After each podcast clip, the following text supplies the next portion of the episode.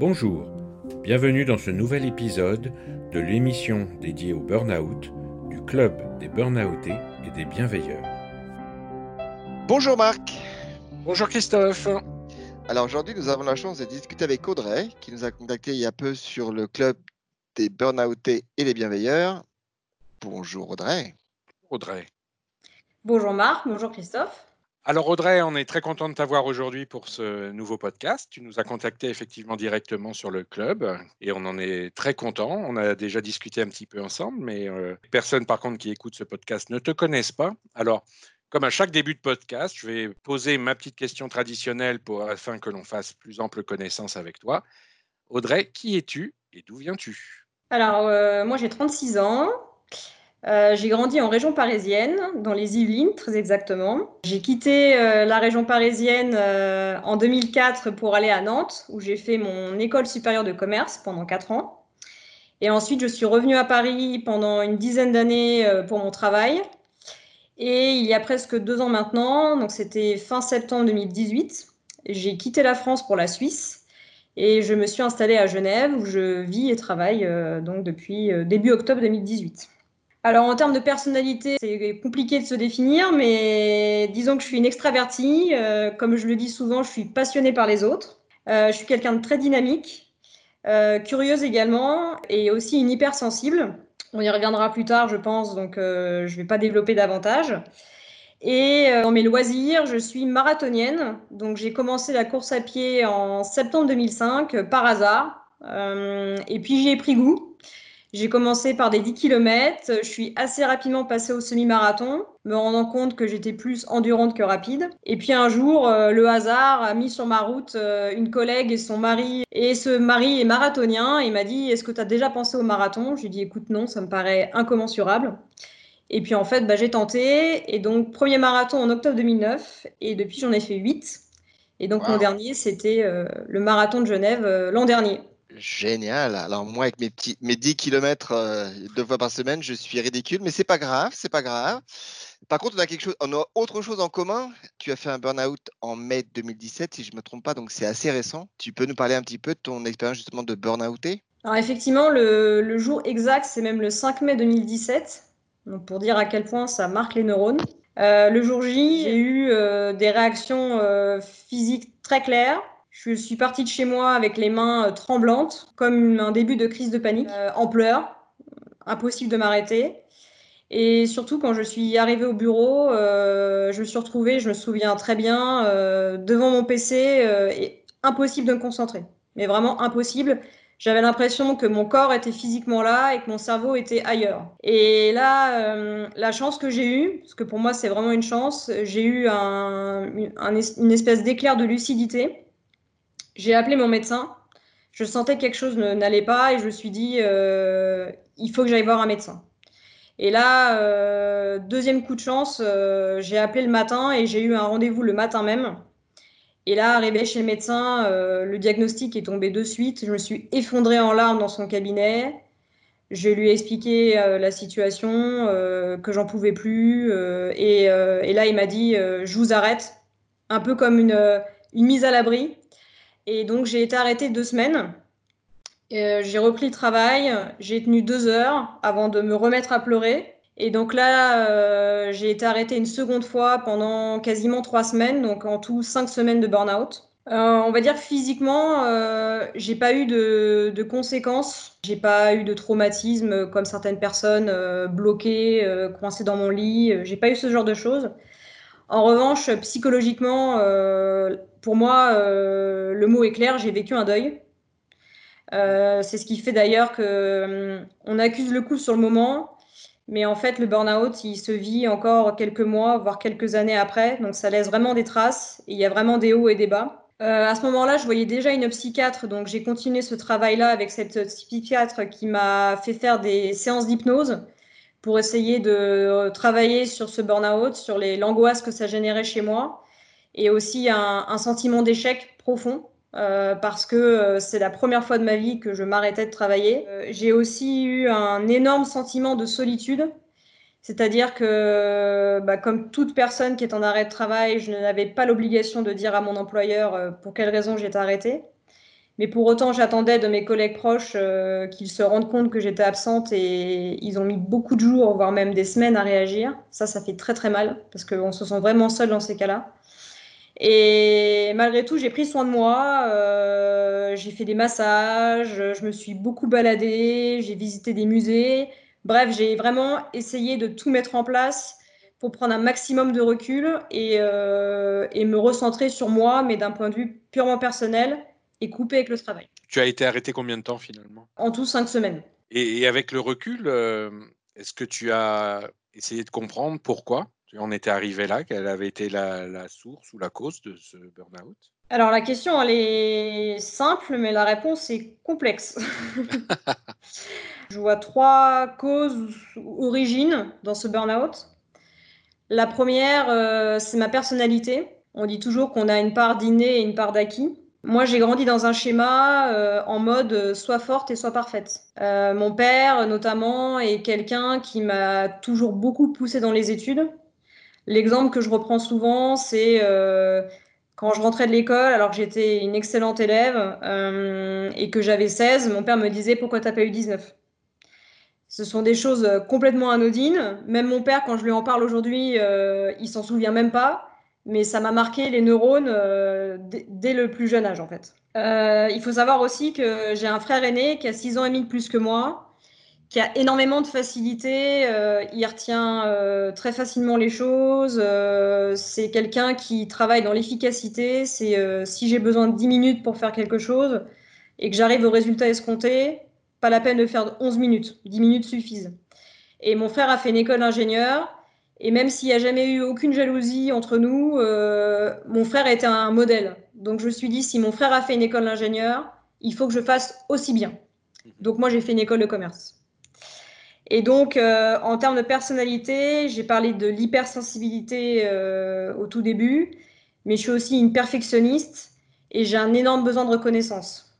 Et donc, ce qui m'amène en fait au deuxième point, qui est que quand j'ai commencé ma carrière en 2008, euh, donc très vite, euh, j'ai été dans un mode où j'ai toujours voulu énormément travailler pour prouver que j'étais capable d'eux. En fait, j'avais ce syndrome de l'imposture où j'avais le sentiment que d'un côté, euh, si j'étais là, c'est que j'étais légitime, et en même temps, euh, très vite, euh, je tombais dans l'extrême inverse, qui était de dire euh, est-ce que je suis vraiment légitime au fond? Est-ce qu'on ne va pas remettre en cause mon positionnement? Et donc, il fallait que je prouve en permanence que j'étais capable.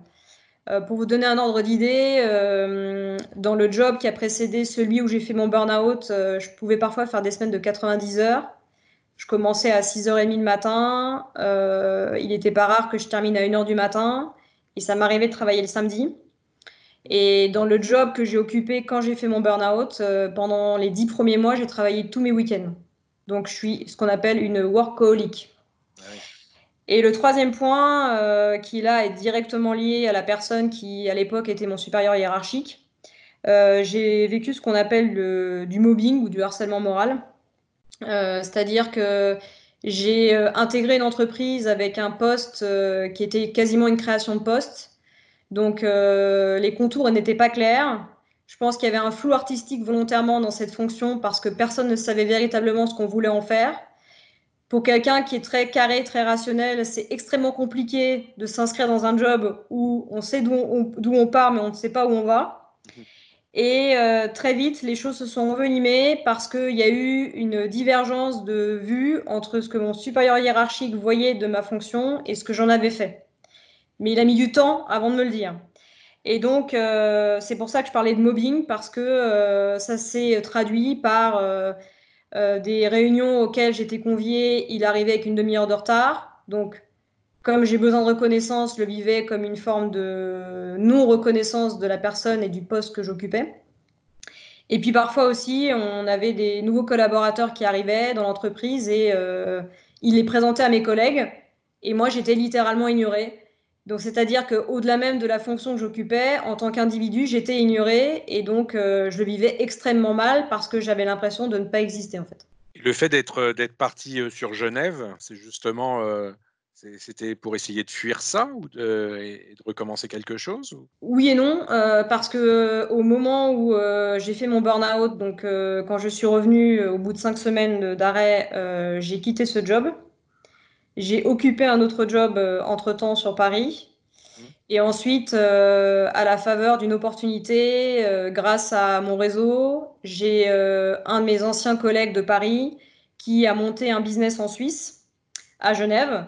Et j'étais intéressée par le projet parce que cette curiosité naturelle et le goût du défi faisaient que j'y trouvais un intérêt personnel, une appétence pour ce projet. Et donc, c'est comme ça que je suis arrivée à Genève il y a presque deux ans. Et pendant cette période où tu as été euh, donc euh, arrêté en burn-out, euh, tu parlais de, de, ces, de séances de, avec un psychologue. Est-ce que, est que tu as eu des aides extérieures? Est-ce que tu as eu ou, des, ou des lectures ou, des, activités qui t'ont aidé et permis de, reprendre confiance et puis de, redémarrer? Alors déjà, j'ai continué euh, la, thérapie que j'avais avec la psychiatre euh, de l'époque. Ce qui est surprenant toujours, c'est que le burn-out, pour moi, c'est une tranche de vie. Donc, euh, il y a toujours un avant et un après. on ne sort jamais indemne, pas forcément dans le sens négatif du terme, hein, mais on sort jamais indemne du burn-out. Dans mon cas, je pense que quelque part, le, fait d'avoir vécu ce burn-out, ça avait peut-être crevé une forme d'abcès je le dis ainsi. Et, euh, j'ai pris conscience euh, au fur et à mesure des séances avec ces psychiatres euh, que la personne ne me convenait plus. C'est-à-dire que j'avais, eu ce burn-out, elle m'avait accompagnée jusque-là, je pense qu'elle elle était là pour ça. Et puis au bout d'un moment, j'avais le sentiment qu'on avait fait un peu le tour du sujet. Et puis dans l'approche qu'elle avait, elle a été euh, une personne qui a été un, élément déclencheur pour prendre conscience de ce, mal-être au travail parce que sa méthode de, psychothérapie, c'était un peu de secouer les gens.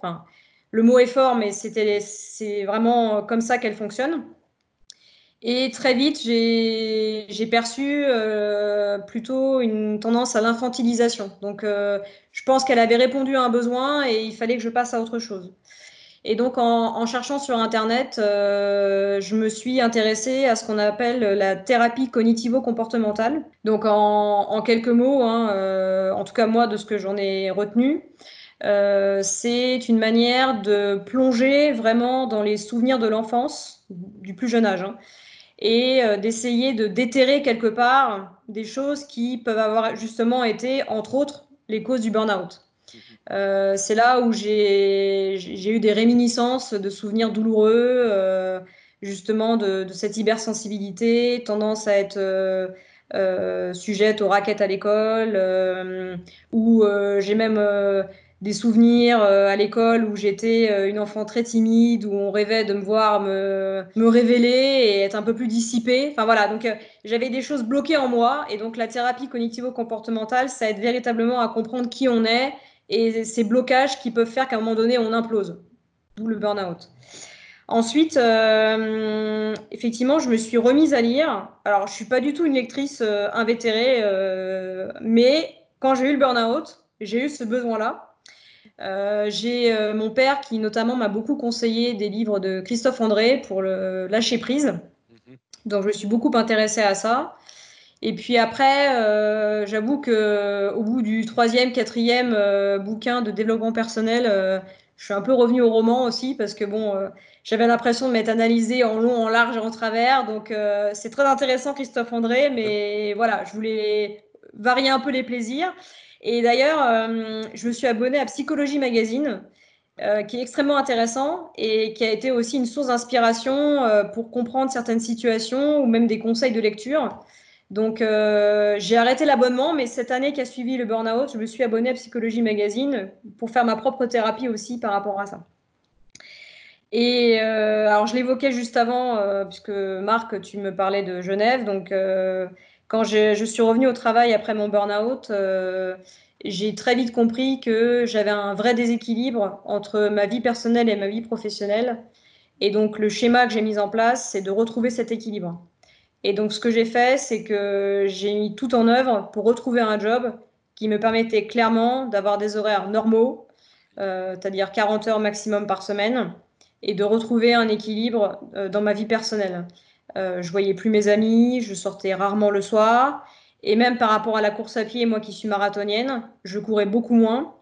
Et donc, euh, au moment où j'ai changé de vie professionnelle, je me suis remise à courir, j'ai même fait de l'aquabiking. Enfin voilà, j'ai essayé de varier des choses euh, et de, retrouver du bien-être, euh, un exutoire en dehors du travail, pour pas tout miser sur le travail finalement. Alors aujourd'hui, on est en 2020, donc ça, fait un peu plus de trois ans, hein, ton burn-out. Une question toute simple, Audrey, tu en es où? Alors déjà, euh, je suis fière de dire que j'ai réussi à maintenir cet équilibre entre ma vie personnelle et ma vie professionnelle, malgré le fait que j'ai un téléphone pro et un téléphone perso. Quand je rentre chez moi, euh, mon téléphone pro est en silencieux. Euh, le week-end, il reste en silencieux. Je ne regarde pas mes mails le week-end. Donc déjà, ah, ça Bravo. Bravo, oui. Euh, comme je disais tout à l'heure que j'avais euh, travaillé euh, les dix premiers mois, tous mes week-ends dans mon, dans mon job où, j'ai fait ce burn-out. Là, en un an et demi, j'ai travaillé deux fois le week-end, mais vraiment de manière très très exceptionnelle parce que j'avais pas d'autres possibilités. Mais je m'étais véritablement interdit de travailler le week-end. Donc ça, déjà, pour moi, c'est une vraie victoire. Et je pense que c'est important quand on vit ce genre de, de, de situation d'arriver aussi à être fier de soi et aussi parce que, de par ce besoin de reconnaissance, on attend beaucoup que les autres soient fiers de nous. Et en fait, maintenant, j'arrive à être fier de moi. Donc ça, c'est une vraie victoire euh, sur moi-même. Je pense que le burn-out, aujourd'hui, pour moi, c'est euh, un peu comme une sonnette d'alarme. C'est-à-dire que mes neurones sont marqués. Et euh, quand je sens qu'une situation dans ma vie professionnelle pourrait euh, me ramener gentiment sur le chemin du burn-out, parce que je pense qu'on a cette tendance à pouvoir retomber dedans. Très vite, je mets en place des garde-fous pour ne pas retomber dans une situation qui pourrait m'amener au burn-out. Donc c'est pour ça que quand je sens que j'ai un job qui peut euh, m'amener à faire des heures, je préviens ma hiérarchie, euh, je m'organise autrement, j'ai continué le sport, j'en fais trois fois par semaine, j'y déroge pas. Même si c'est des séances plus courtes, euh, j'en ai besoin. Euh, je prends l'air tous les jours. Même là, euh, quand on a été confiné, j'ai continué à sortir tous les jours parce que j'ai besoin de marquer ces pauses. Donc voilà, je fais vraiment très attention à ça et je pense que c'est important de, savoir écouter ces signaux faibles pour pas retomber dans le burn-out. On n'est pas à l'abri et j'ai tellement souffert de cette situation que j'ai clairement pas envie de la revivre. Et le dernier point euh, qui pour moi est important, c'est que euh, je trouve ça vraiment dommage qu'en 2020, euh, le burn-out soit toujours aussi tabou. Et il y a un biais, je pense, dans l'esprit des gens qui est de faire une assimilation entre burn-out et faiblesse. Les gens qui font un burn-out ne sont pas des gens faibles. Au contraire, j'ai envie de dire. Ce sont des gens qui sont extrêmement forts, mais qui poussent tellement loin les limites qu'à un moment donné, c'est le corps qui les arrête, ou le psychisme dans mon cas. Mais euh, j'en ai marre d'entendre ça. Et donc, très vite, moi, j'ai voulu démystifier le burn-out. D'abord, j'ai commencé à en parler, c'est-à-dire que j'ai pas voulu en faire un sujet tabou euh, auprès de mon entourage, que ce soit ma famille, mes amis, mes collègues. Quand je suis revenue au travail après mes cinq semaines d'absence, j'ai dit j'ai fait un burn-out.